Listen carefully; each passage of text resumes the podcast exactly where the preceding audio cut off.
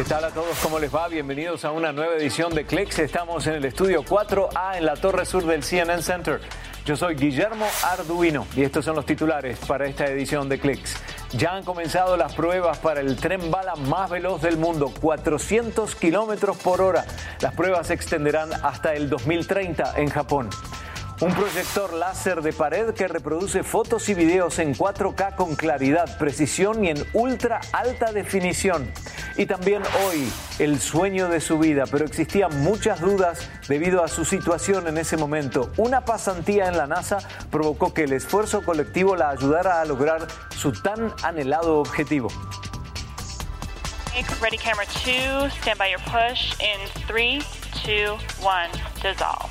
Esa es la voz de Victoria Schlesel desde el Control F en la dirección. Gracias, Victoria. Hoy vamos a comenzar con más noticias del área de vehículos eléctricos de gran tamaño, pero también autónomos. En Suecia se llevan a cabo pruebas en vías públicas de un camión de carga sin conductor. La empresa emergente Einride llevará a cabo estas pruebas en plena calle hasta fines de 2020, pero lo notable es que no cuenta con nadie en la cabina, se mueve totalmente sin contar con humanos en el vehículo. La supervisión remota de este camión, con una capacidad de carga de hasta 36 toneladas, puede operarlo en caso de emergencia. Cuenta con cámaras, radares, sensores 3D que le dan una visión de 360 grados alrededor del vehículo. La plataforma de conducción autónoma de NVIDIA y los demás sistemas están conectados a una red 5G. La fiebre de los scooters o patinetas eléctricas continúa y salen al mercado nuevos modelos casi a diario. ¿eh? Una empresa de California, Boosted, anunció su nuevo modelo Boosted Rev con dos motores y un precio de 1.599 dólares. La particularidad de este scooter es que se adapta a cualquier tipo de superficie, tanto en la ciudad como en zonas más alejadas. También está disponible para su compra directamente hacia los clientes. La velocidad máxima de operación es de 24 millas por hora, casi 40 kilómetros por hora, una autonomía de uso de 22 millas, es decir, 35 kilómetros, y puede subir pendientes de hasta 25 grados de inclinación. Opera con una aplicación. Un grupo de alumnos de una universidad pública de la ciudad de Caracas se trasladó a Estados Unidos para participar en una competencia académica y práctica. Una de las integrantes nos visitó el estudio y nos contó detalles de la competencia y de este proyecto. Aquí está.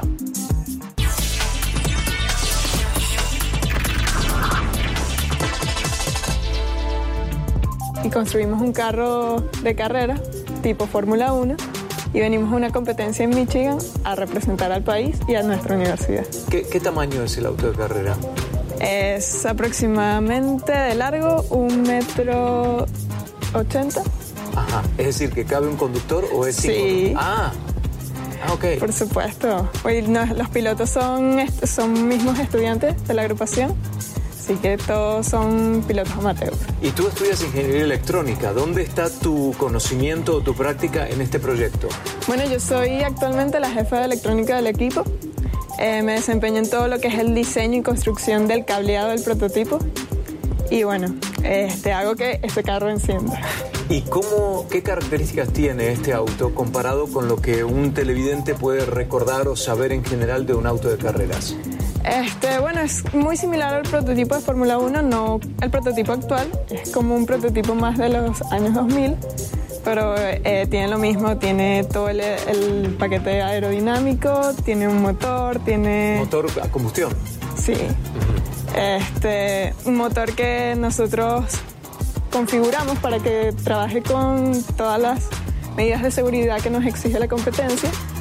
Y bueno, aquí estamos y lo construimos. Eso es parte de un proyecto que busca, ¿cuál es la intención de este proyecto? ¿Profundizar en cuanto al, al diseño de este tipo de vehículos en la universidad? No, este proyecto fue creado por la Sociedad de Ingenieros Automotrices de aquí de Estados Unidos para entrenar más a lo que son los estudiantes de ingeniería, porque ellos veían que los estudiantes de cualquier universidad no salían totalmente preparados para enfrentar, enfrentar el- los problemas del campo laboral.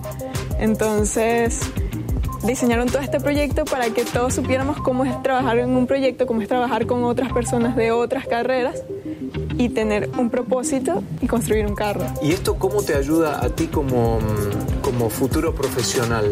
¿Dónde ves el beneficio en este momento?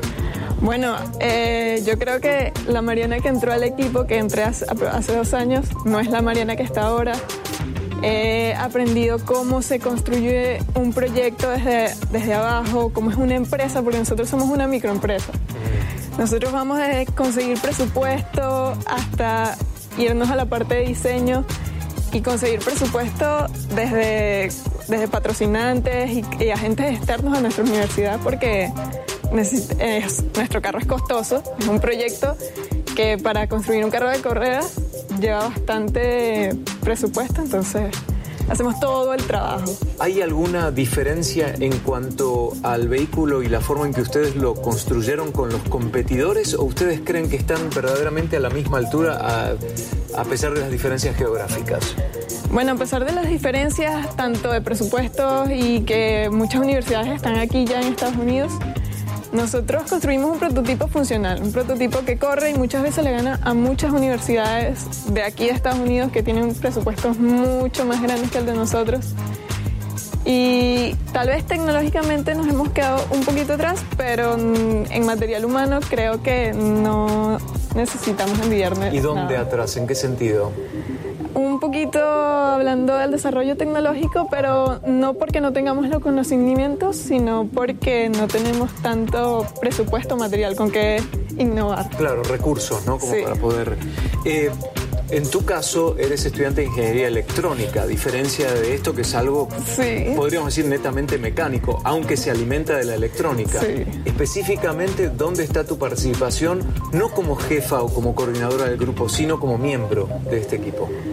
Este, bueno, yo quisiera decir que, que aparte de ser la jefa electrónica y ocuparme de todo lo que es el diseño del cableado y todo eso, soy la jefa que trae nuevos miembros, que los educa, que les enseña cómo es trabajar en Fórmula SAE, cómo es trabajar en un proyecto y tú tienes después el orgullo de que le diste una generación de relevo a la agrupación y creo que eso es una de las cosas que más te... Ahí está el legado, ¿no? De alguna forma. ¿Cuál es tu sueño profesional? Eh, bueno, al principio no me gustaba tanto la rama automotriz de mi carrera, pero con todo este proyecto me, apasionan ahora mucho más los carros, pero me encanta lo que es la parte de la robótica, así que no sé, vamos a ver qué nos depara el destino.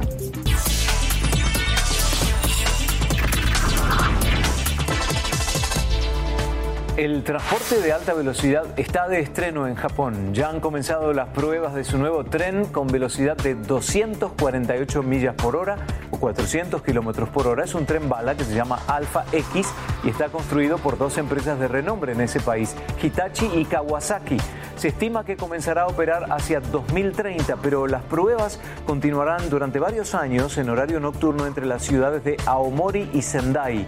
El tren cuenta con una nariz aerodinámica de 22 metros de largo y un sistema de frenos montado en la parte superior, además de placas magnéticas en la zona inferior. El Alpha X será el tren bala más veloz cuando comience a operar dentro de 11 años. Enseguida, a pesar de que el París Viva Tech es un encuentro de tecnología e innovación, en el centro de la conversación se encuentra la guerra comercial entre China y Estados Unidos.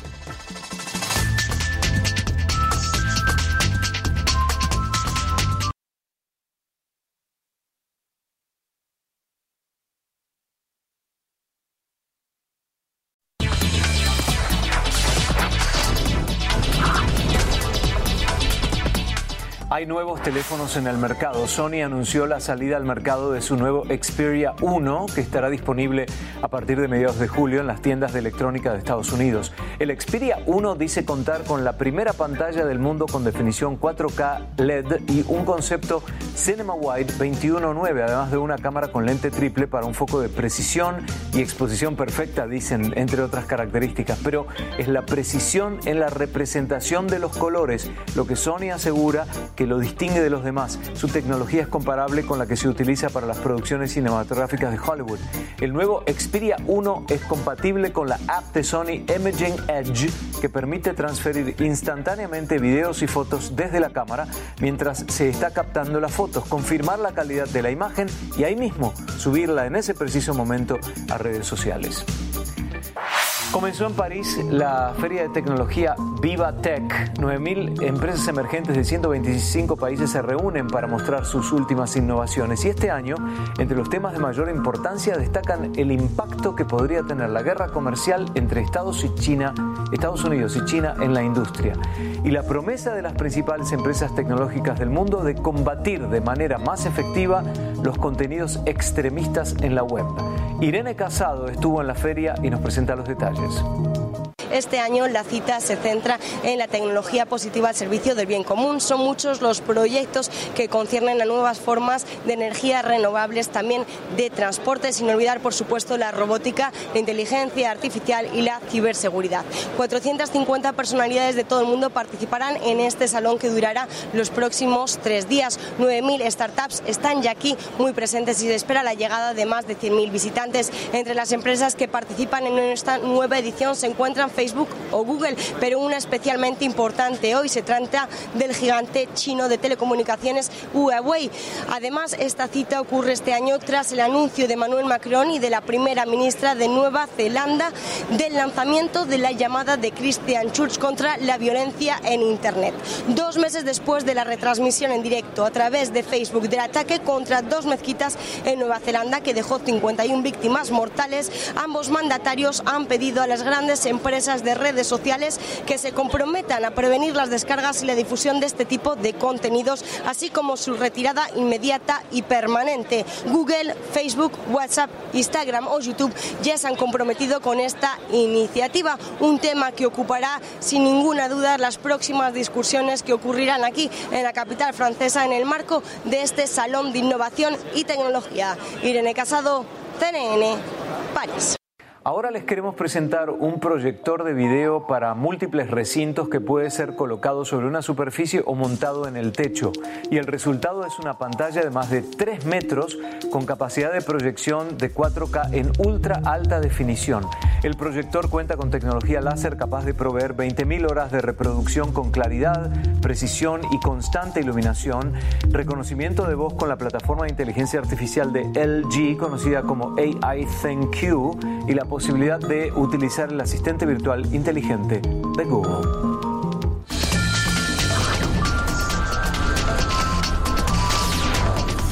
Los recientes hechos de violencia en Nueva Zelanda fueron transmitidos en vivo por el acusado vía Facebook. Por ello, la red social ha introducido nuevas reglas de uso. A partir de ahora, aquellos usuarios que incumplan con las políticas más estrictas de Facebook, se les prohibirá el uso de Facebook Live por al menos 30 días. La red social no especificó las reglas en cuestión, pero claramente prohíbe la diseminación de propaganda terrorista en la plataforma. De hecho, un grupo de compañías tecnológicas acordó trabajar con los gobiernos colaborar entre ellas para combatir la amenaza de la violencia extremista. Esas compañías son Facebook, Twitter, Google, Microsoft y Amazon. En Estados Unidos, San Francisco es una de las ciudades de mayor expansión tecnológica e ideas innovadoras, pero también hoy se impone como la primera ciudad del país en prohibirle al gobierno que use la tecnología de reconocimiento facial en espacios públicos. Liliana Escalante nos presenta ese informe. Hola Guillermo, sorprende que sea la ciudad de San Francisco, emblemática por estar en el corazón de las empresas tecnológicas más inteligentes del mundo, la que dé un paso a favor de la prohibición del uso de la tecnología de reconocimiento facial. Fue la Junta de Supervisores de la ciudad de San Francisco la que aprobó esta ordenanza el martes con una votación de los ocho de los once supervisores que la conforman y entrará en vigencia en junio.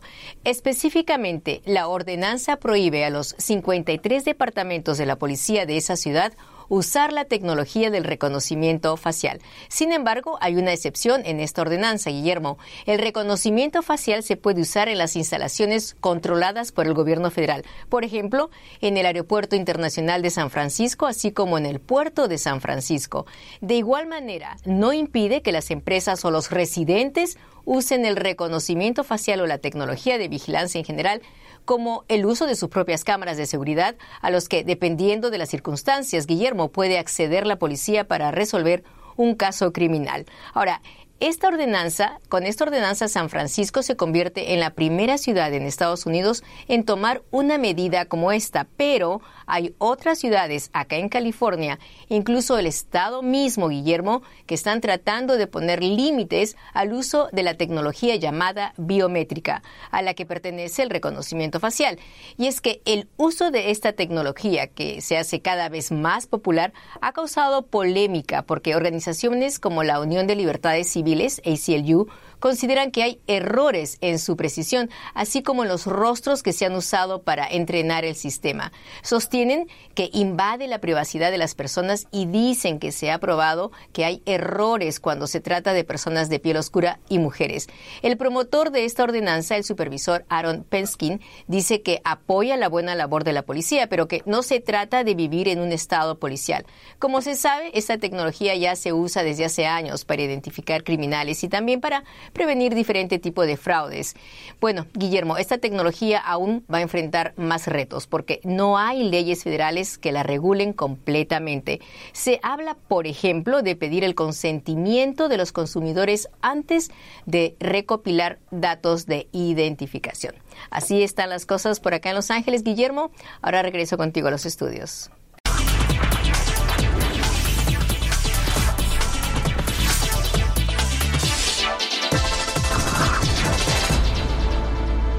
El chocolate Hershey's, una marca con 125 años de historia, cambia el diseño de su barra de chocolate con leche y lo hace reemplazando el conocido logo con 25 emojis dentro de los cuadraditos de la barra misma. Esta es la primera vez que Hershey's cambia el diseño de su barra de chocolate desde que saliera a la venta en el año 1900. El tiempo pasa y los cambios tecnológicos cada vez son mayores. En algunos casos vemos su impacto en tareas básicas que no han cambiado en miles de años. Pero hoy se reinventa el concepto de cultivo para uniformar el impacto en el medio ambiente. Pero son los robots quienes se encargan del proceso desde la siembra inicial hasta la cosecha final. Y el proceso se ha diseñado alrededor del sol para utilizar menos energía que en cualquier otra forma moderna de cultivo. Es un sistema hidropónico que utiliza 90% menos agua que una granja común, pero cultiva 30 veces más la cantidad cosechada por cada acre de tierra. La idea es lograr seguridad alimentaria al 100% con un esfuerzo sustentable para una población creciente y el concepto central es comunidades locales. Ahí está el secreto.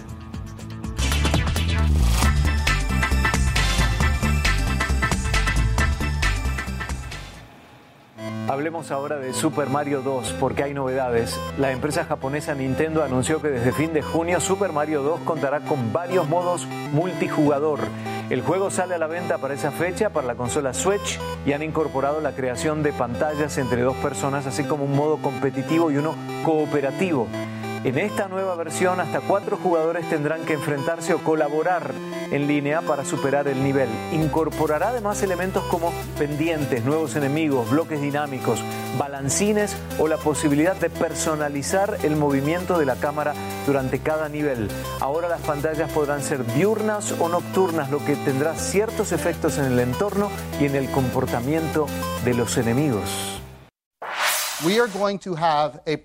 Vamos a tener un programa, vamos a tener una operación en la que enviaremos humanos a la Luna cada año en una arquitectura sustentable de la que todos los estadounidenses pueden estar muy orgullosos. Y también la NASA informó que planea enviar por primera vez en su historia una mujer a la Luna y el equipo que la acompañe lo hará a casi 50 años de la última hazaña.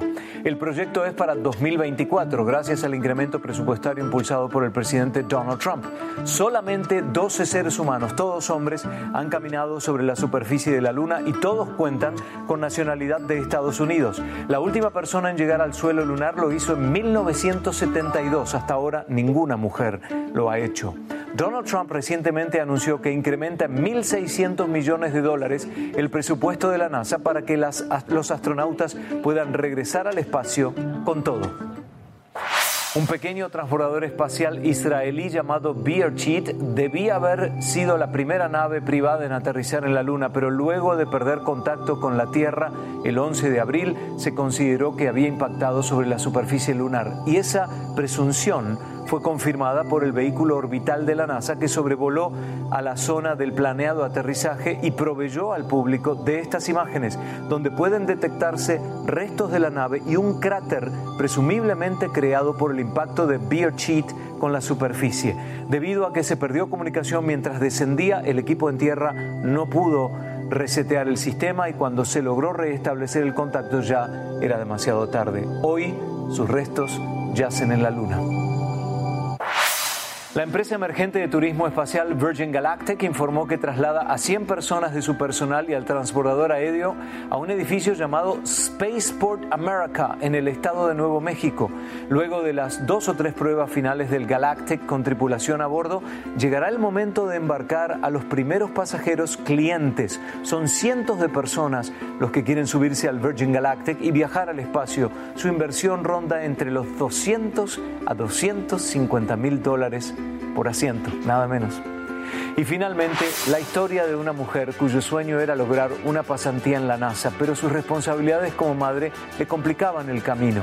India Jackson había sido seleccionada para la pasantía soñada en Houston y con sueldo en la NASA, pero la mudanza, el traslado de su hija, gastos de hogar, etc., le harían imposible concretar su sueño. Y fue su prima que tuvo la idea de crear una campaña GoFundMe para recaudar fondos y ayudarla. En un día, la cuenta superó el objetivo de juntar 8 mil dólares y allí terminó la campaña que recibió apoyo de todas partes del mundo. India Jackson concretará su sueño en la NASA para luego finalizar su doctorado y convertirse en docente universitaria. Nos alegramos muchísimo. Se nos acabó el tiempo por la edición de hoy. Estamos siempre en facebook.com barra. Yo soy Guillermo Arduino y los invito a que nos visiten en la próxima edición. Chao.